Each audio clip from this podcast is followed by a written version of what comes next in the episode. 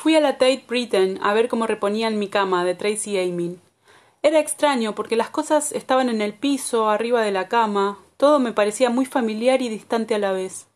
Estaba flanqueada por una serie de desnudos en acuarela, dibujados por ella también, y una pintura de Francis Bacon, otro desnudo. El contraste entre las acuarelas y la cama es conmovedor.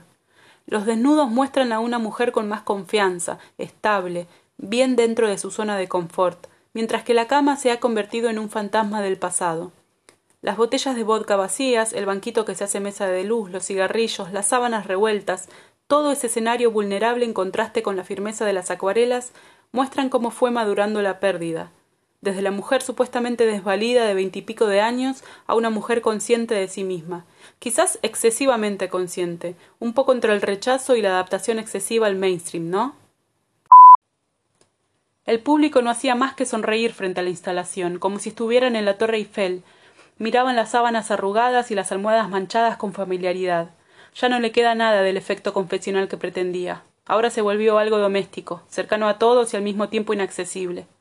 Eso histérico que tienen algunas obras de arte contemporáneo. Traté de sentir el desamparo de ella al momento de hacer la obra y no pude. En cambio sentí una enorme nostalgia, como si algo se hubiera perdido para siempre. Creo que ahí pensé en vos, un poco melancólica porque siempre creí que cuando uno está bien en el amor puede hacer cualquier cosa. Y era lo que vos venías haciendo, eras inimputable, un genio total. De golpe, la preocupación por el amor hizo que todo eso se opaque, que sea puro gesto, sea esa búsqueda de felicidad que pasó de ser verdad a ser un discurso amoroso simpático. Fíjate que aún en los últimos tiempos, con todo mal, vos seguías produciendo. Se me ocurren dos cosas. O estás mal a propósito porque no se te ocurre nada, o estás realmente tan mal que no puedes pensar en otra cosa. Para mí, algo te enferma cuando se te mete en todos los ámbitos de la vida y no te permite hacer. Era lo que me pasaba con Lautaro. Estaba las veinticuatro horas pensando en cómo solucionar mi vida con él.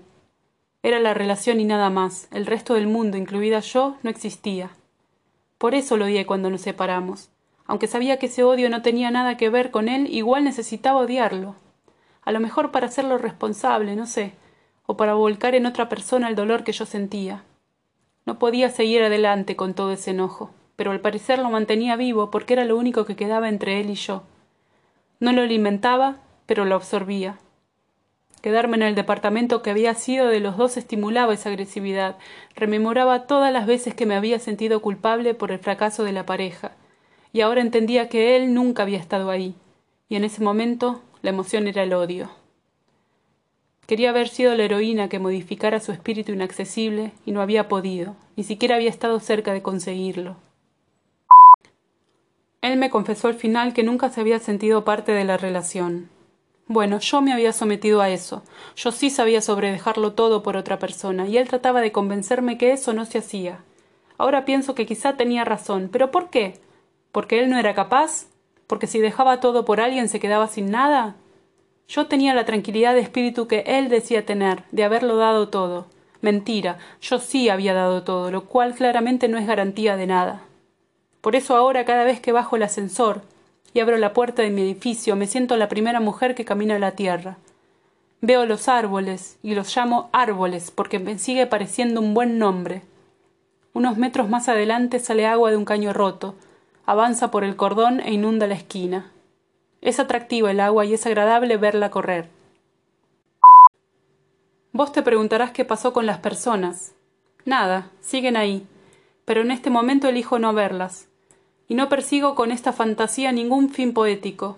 Tampoco me volví loca, sé que nada de esto es cierto, pero pasé tanto tiempo confundida, viviendo cada día como si fuera el último, que la idea de porvenir me presenta al mundo como un planeta nuevo, él es mi recuerdo de un tiempo donde no había oxígeno en la tierra.